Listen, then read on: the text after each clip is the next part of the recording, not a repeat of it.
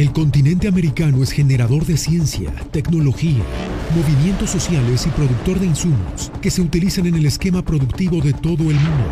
Con todo esto, América es generadora de importantes noticias. Magnética FM y Voz de América presentan Buenos días América, el informativo más completo y trascendente de este continente. Bienvenidos. Buenos días América. Good morning, America. Bienvenidos.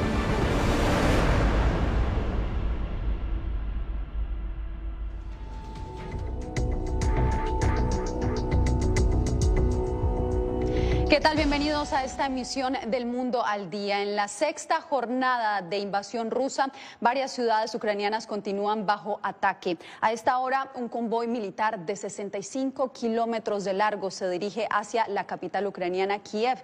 Y en medio de todo esto, se anunció el inicio de una nueva ronda de negociaciones entre Rusia y Ucrania. Laura Sepúlveda nos tiene lo más reciente en el siguiente reporte.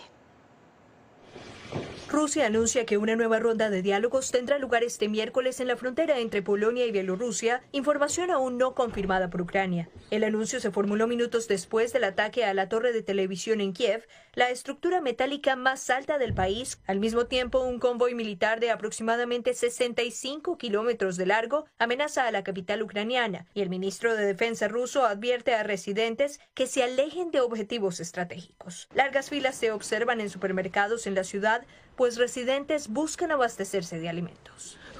Este miedo viene y se queda contigo. Hoy puedes entrar libre y pacíficamente al supermercado que está abastecido con ciertos comestibles, pero no sabemos si habrá una forma de ingresar a Kiev mañana, si habrá o no abastecimiento. La comunidad internacional sigue adaptando medidas para mitigar los efectos económicos del conflicto.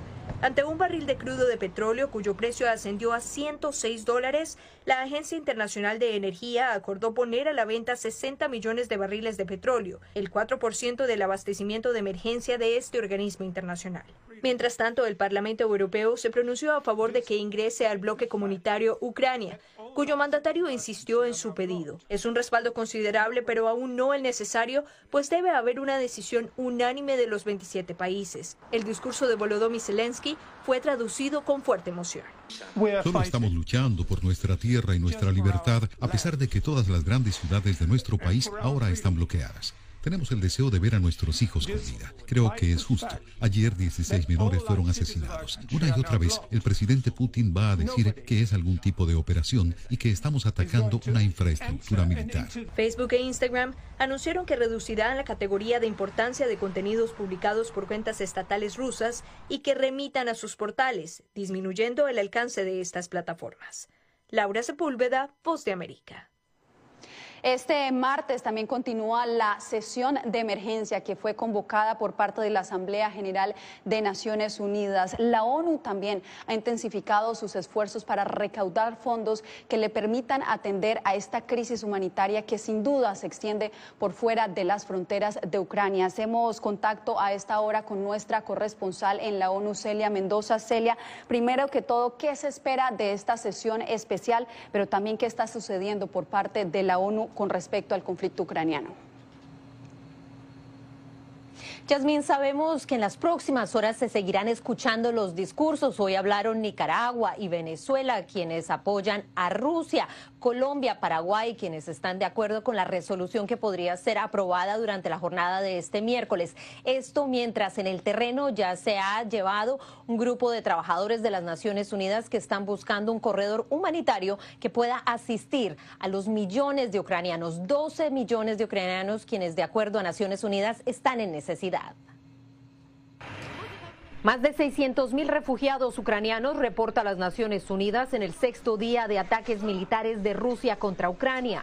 La ONU lanzó este martes desde Ginebra una campaña en busca de recursos para asistir la creciente crisis humanitaria.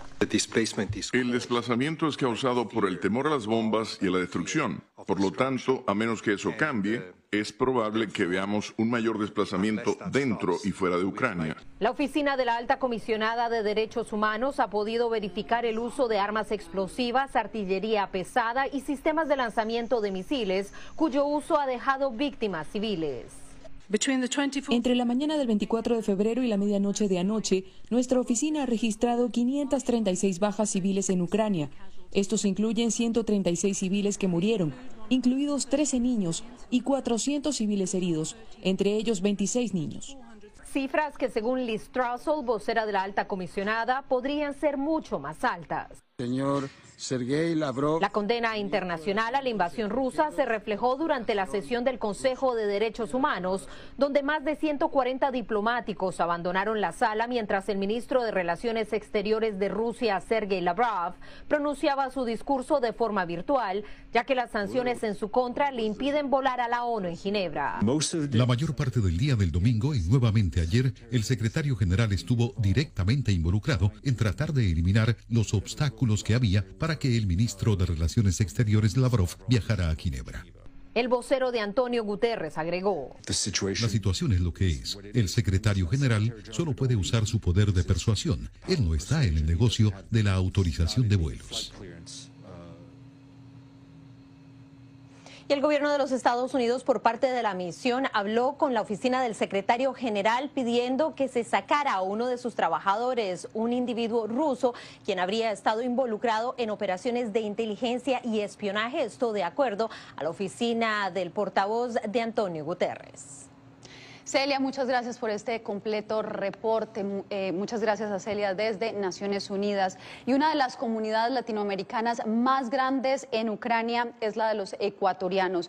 Hoy cientos de ellos han logrado escapar de la zona de conflicto. Por eso nos vamos a esta hora hasta Quito, donde se encuentra nuestro corresponsal Néstor Aguilera. Néstor, hoy el canciller envió un mensaje a sus conacionales. ¿Qué fue lo que dijo? Yasmín, el canciller Juan Carlos Holguín ha insistido en que volver al Ecuador es lo más seguro, pero muchos jóvenes desean seguir estudiando en Europa y un eventual retorno al país complicaría ese objetivo. Los últimos días han sido extremadamente difíciles para los ecuatorianos en Ucrania. Sonidos de lo que parece son bombas cercanas, como pueden escuchar ahora. Estamos llegando al búnker. Es el testimonio del joven Edison Montachana, uno de los 700 ecuatorianos que viven en Ucrania, en su mayoría estudiantes, luego del inicio de la ofensiva armada de Rusia. Como pueden observar, está nevando y los sonidos de los proyectiles estamos llegando a los búnkers para ponernos a salvo. Se trata de una de las comunidades más numerosas de extranjeros latinoamericanos en ese país. Tras el inicio de los ataques armados rusos, han buscado desesperadamente abandonar ese territorio. Nosotros como extranjeros, una gran pila de extranjeros, gente gritando, gente llorando, gente empujándose, peleas, policías, amenazas. La mayoría de estudiantes están viendo por, por sí mismos de la manera de cómo intentar salir de aquí, ya que bueno, está eh, muy complicada la situación. Es algo impactante debido a la situación y cómo la gente se desespera por salir por la frontera. La Cancillería ecuatoriana confirmó que este miércoles prevé partir un vuelo humanitario desde Polonia, pero su titular, Juan Carlos Holguín, reconoció que muchos no quieren volver. Por favor, vuelvan con sus familias. Les pedimos que tomen el vuelo humanitario y que regresen acá a todos los estudiantes que se encuentran allá. El gobierno ecuatoriano informó que hasta este martes han salido de Ucrania 498 connacionales. Según el canciller eh, Holguín, el 82% de los ecuatorianos que salieron de Ucrania tiene la intención de volver a su país natal. Se espera que el próximo viernes habrán llegado acá al Ecuador al menos 370 connacionales. Yasmín. Muchas gracias por tu reporte, Néstor. Bien, y muchos se preguntan cuáles son las probabilidades de que este conflicto termine en una guerra nuclear. Y todo después de que el presidente de Rusia, Vladimir Putin, ordenara poner en alerta de combate a la fuerza de disuasión del ejército ruso. Alonso Castillo nos explica.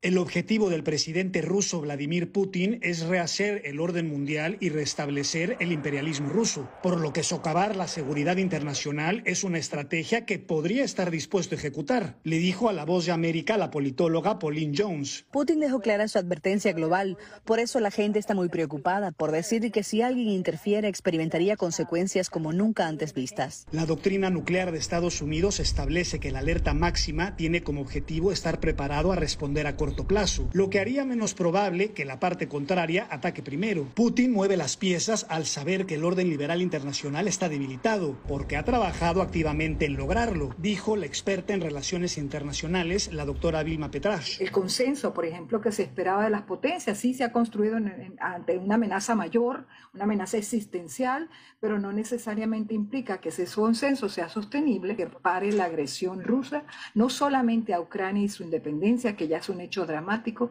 sino a la sostenibilidad del orden liberal internacional. Funcionarios de la Cámara de Representantes de Estados Unidos expresaron que no ven ninguna razón para cambiar sus niveles de alerta nuclear. Estados Unidos y Rusia tienen los arsenales nucleares más grandes en el mundo, del cual Putin tiene su visión particular. Para Putin esto es ideológico. Él quiere establecer el imperio ruso o la lealtad a Rusia desde aquellas partes del mundo que solían estar bajo el dominio ruso. Alonso Castillo, Voz de América, Miami. En breve, esta noche el presidente Joe Biden rendirá el primer informe de gestión de su presidencia y nosotros les contamos qué se espera del tradicional discurso.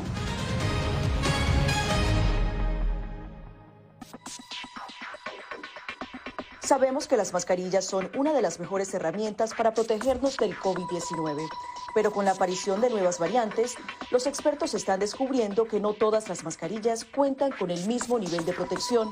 Las mascarillas de respiración, como por ejemplo la N95 y la KN95, son las que brindan el máximo nivel de protección contra todas las variantes de COVID-19.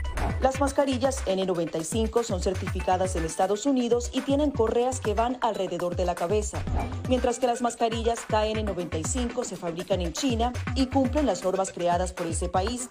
La segunda mejor opción son las mascarillas quirúrgicas desechables. Asegúrese de que éstas tengan un buen ajuste en la nariz, la boca y el mentón, múltiples capas de material no tejido y una varilla nasal. Si no tiene otra opción, use una mascarilla de tela de por lo menos dos capas y sin válvulas de ventilación u otras aberturas.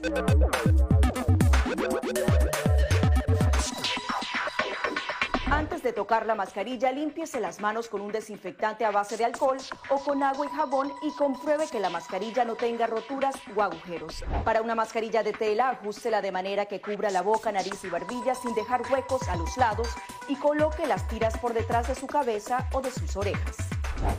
Para una mascarilla médica, verifique que el lado de la mascarilla corresponde a la parte superior. Este suele ser el lado que tiene la tira de metal. Determine cuál es la parte interior, normalmente la parte blanca. Ajústese la mascarilla en la cara de modo que cubra la nariz, boca y barbilla, asegurándose una vez más de que no haya huecos entre su cara y la mascarilla. Coloque las tiras por detrás de su cabeza u orejas y ajuste la tira de metal para que se amolde a la forma de la nariz. Finalmente, antes de quitarse la mascarilla, lávese las manos con un desinfectante a base de alcohol o con agua y jabón.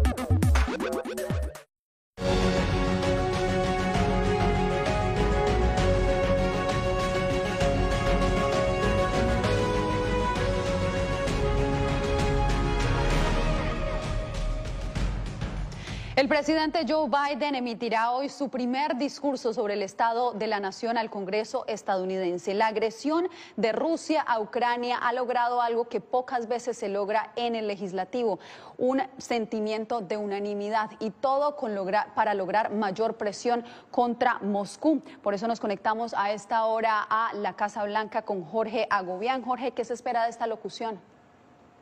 El presidente Biden hará un llamado a la unidad, una unidad que existe si nos referimos específicamente al tema de Ucrania y a las sanciones robustas de Washington contra Rusia por la invasión a Ucrania. Pero hay otros temas domésticos en los que no hay consenso bipartidista. Uno de ellos, la inflación más alta en décadas en Estados Unidos y el tema fronterizo en la frontera sur de Estados Unidos. Temas en los, de los que el presidente Joe Biden ha recibido duras críticas de su oposición republicana durante todo este año. Pero volviendo al tema que los une, que es el tema de Ucrania, es una prioridad. Tanto así que la Casa Blanca invitó a la embajadora de, de Ucrania en Estados Unidos a presenciar el discurso del mandatario esta noche en el Congreso. A pesar de las discrepancias que dominan la política estadounidense, un amplio consenso bipartidista en el Congreso sobre Ucrania marca el primer discurso del presidente Joe Biden ante el Pleno Legislativo. Tanto demócratas como republicanos están tendiendo la mano a la Casa Blanca para fortalecer la respuesta de Washington sobre Moscú. Creo que se verá al Congreso actuar de una manera muy bipartidista, unido, en torno a un paquete de legislación muy completo. Necesitamos hacer todas estas cosas porque no se trata solo de Ucrania, se trata de la libertad y la democracia en todo el mundo. El senador demócrata Tim Kaine y el representante republicano Brian Fitzpatrick dijeron a La Voz de América que no es una, sino varias las acciones que el Congreso prepara. He estado promoviendo que Estados Unidos trabaje con los aliados para presentar cargos contra Vladimir Putin como criminal de guerra ante la Corte Penal Internacional. Claramente, creo que está violando las convenciones de la ONU sobre crímenes de guerra. Tanto el Ejecutivo como el Legislativo están de acuerdo en incrementar los fondos de ayuda humanitaria y de seguridad a Ucrania. Y en su discurso, Biden establecerá esa prioridad, adelantó la Casa Blanca. Otros senadores, como el republicano Lindsey Graham, promueven las sanciones al sector energético ruso, con propuestas de contrapeso. Eso aumentará los precios aquí en casa, no hay duda, pero también le estamos pidiendo a la Administración que considere cambiar su política sobre la producción de energía doméstica. Creemos que ahora es el momento de que aumentemos la producción de energía para compensar a nuestros aliados por lo que pueden perder si atacamos duramente a Rusia. La posible acción cuenta con el respaldo de algunos demócratas en el Senado. No vamos a descartar ninguna medida y el Departamento de Estado, por su parte, no contempla dejar por fuera esa posibilidad, mientras Rusia asegura que Occidente pagará las consecuencias del amplio bloqueo impuesto por la agresión a Ucrania. Minutos después del discurso del presidente Joe Biden ante el Pleno del Congreso, se dará la respuesta republicana que estará a cargo de la gobernadora del estado de Iowa. Yasmin. Gracias, Jorge. Y a propósito de esta polarización entre demócratas y republicanos, dos legisladores compartieron con Carolina Valladares su visión sobre estas profundas divisiones que se viven en el Capitolio de cara al discurso del Estado de la Nación ante el Capitolio en pleno, controlado por un mínimo margen en el Senado por los demócratas.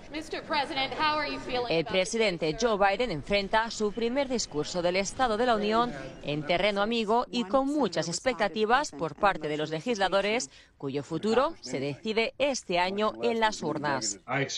Espero que hable sobre muchos de nuestros logros durante el último año, incluido el plan de rescate estadounidense, el marco de infraestructura bipartidista y el mayor y mejor crecimiento de nuestra economía que hemos tenido desde 1966.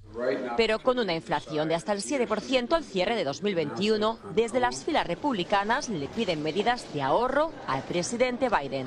Frenar el gasto derrochador, el gasto excesivo, debería estar a la orden del día. En contraste, los demócratas de la Cámara Baja esperan que la locución del presidente impulse reformas de aumento del gasto público como Build Back Better. Sería la legislación más transformadora en la historia de los Estados Unidos desde una perspectiva social, una legislación que elevaría enormemente a la comunidad latina pero la iniciativa no cuenta con el apoyo del Senado y no precisamente por la negativa de los republicanos, el partido opositor. Ese proyecto de ley no se aprobará debido a los demócratas más moderados y conservadores en el Senado. Aliviados por este hecho, algunos congresistas republicanos ponen sus ojos en otras prioridades y exigen a Biden el retorno de la credibilidad y el liderazgo de Estados Unidos en regiones del mundo críticas para sus intereses. La retirada fallida de Afganistán ha enviado un mensaje muy negativo y perjudicial a China, al Partido Comunista Chino, a Putin. Carolina Valladares, Voz de América, Washington. El primer año de la administración Biden ha estado marcado por múltiples eventos en el frente internacional. El conflicto en Ucrania es solo lo más reciente. Según expertos, estos temas serán prioritarios en la locución presidencial de esta noche. La actual invasión en Ucrania encabeza la lista de asuntos prioritarios que en materia de política exterior marcarán el discurso sobre el estado de la nación del presidente Joe Biden. Retomando una posición de liderazgo mundial y convocando la unidad de la OTAN, según el analista Max Bergman, el mandatario estadounidense insistirá en condenar las acciones de Vladimir Putin, al mismo tiempo que previene al pueblo estadounidense sobre el impacto que tendrá en sus vidas diarias el actual conflicto.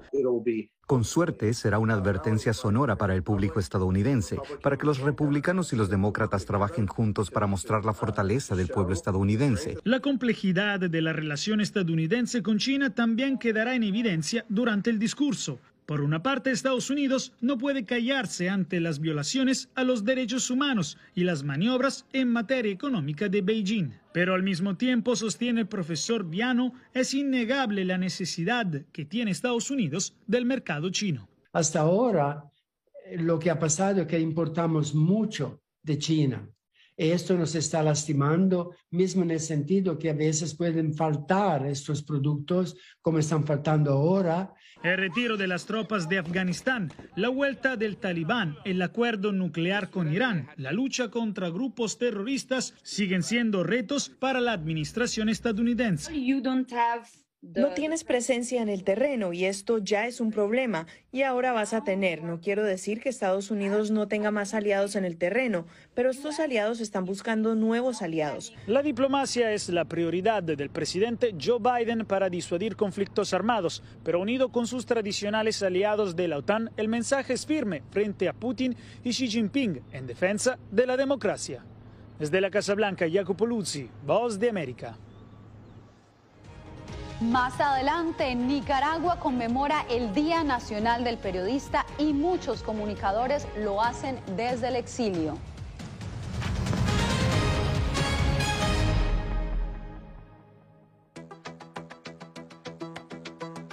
En momentos de crisis políticas y sociales, algunos gobiernos autoritarios recurren al bloqueo del acceso a Internet como herramienta para detener la información que entra o sale de su país.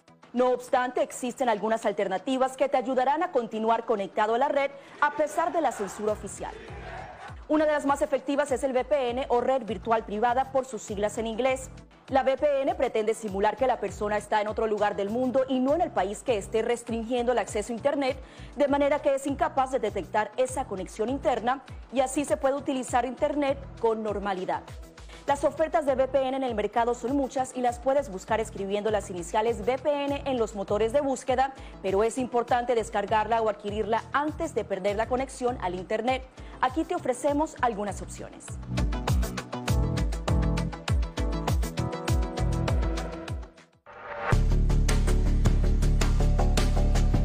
Durante el brote del COVID-19, los estafadores pueden tratar de aprovecharse de personas vulnerables a través de diversos métodos que van cambiando con frecuencia. Es posible que lo contacten por teléfono, correo electrónico, mensajes de texto, correo postal o redes sociales.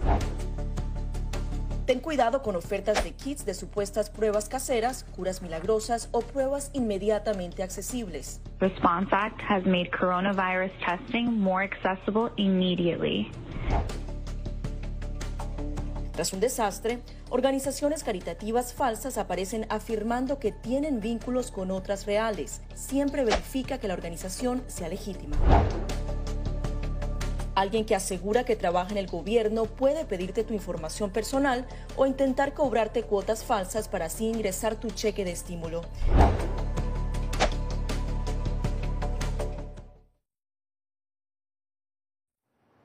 Este primero de marzo, Nicaragua celebra el Día Nacional del Periodista en uno de los peores momentos de su historia. Donaldo Hernández nos trae el reporte.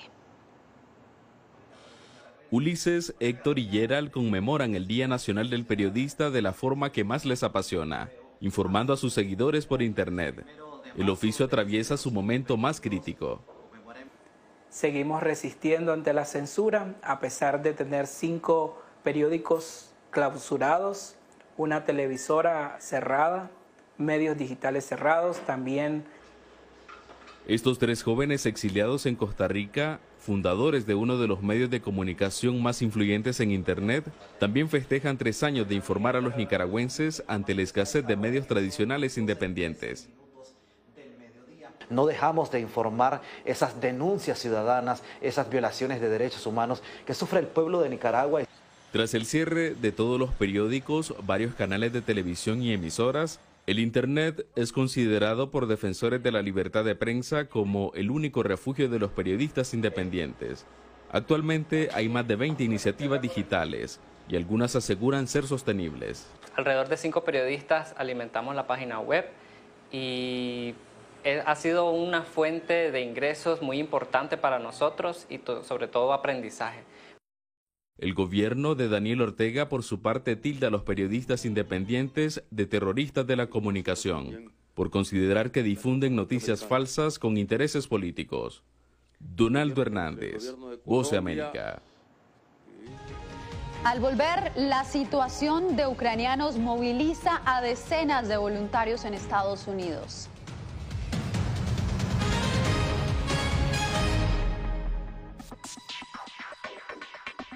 Sabemos que las mascarillas son una de las mejores herramientas para protegernos del COVID-19.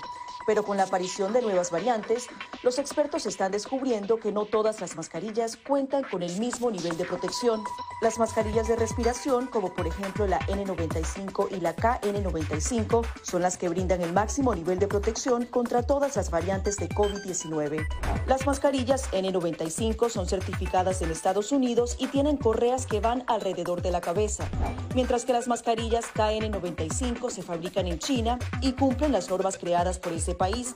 La segunda mejor opción son las mascarillas quirúrgicas desechables. Asegúrese de que éstas tengan un buen ajuste en la nariz, la boca y el mentón, múltiples capas de material no tejido y una varilla nasal. Si no tiene otra opción, use una mascarilla de tela de por lo menos dos capas y sin válvulas de ventilación u otras aberturas.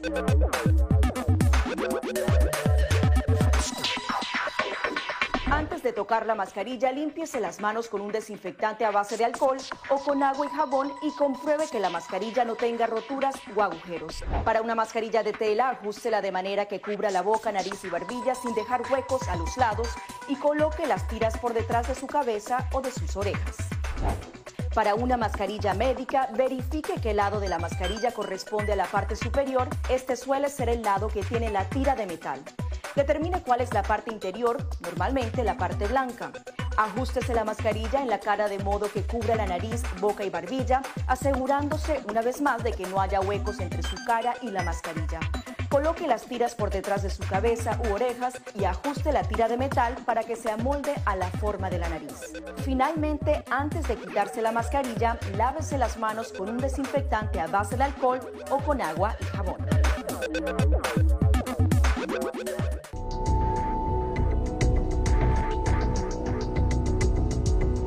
Voluntarios en Estados Unidos se siguen uniendo a la asistencia humanitaria del pueblo ucraniano que continúa enfrentando la agresión rusa. Anthony Belchi visitó en Miami un centro de donaciones donde muchos aportan su granito de arena.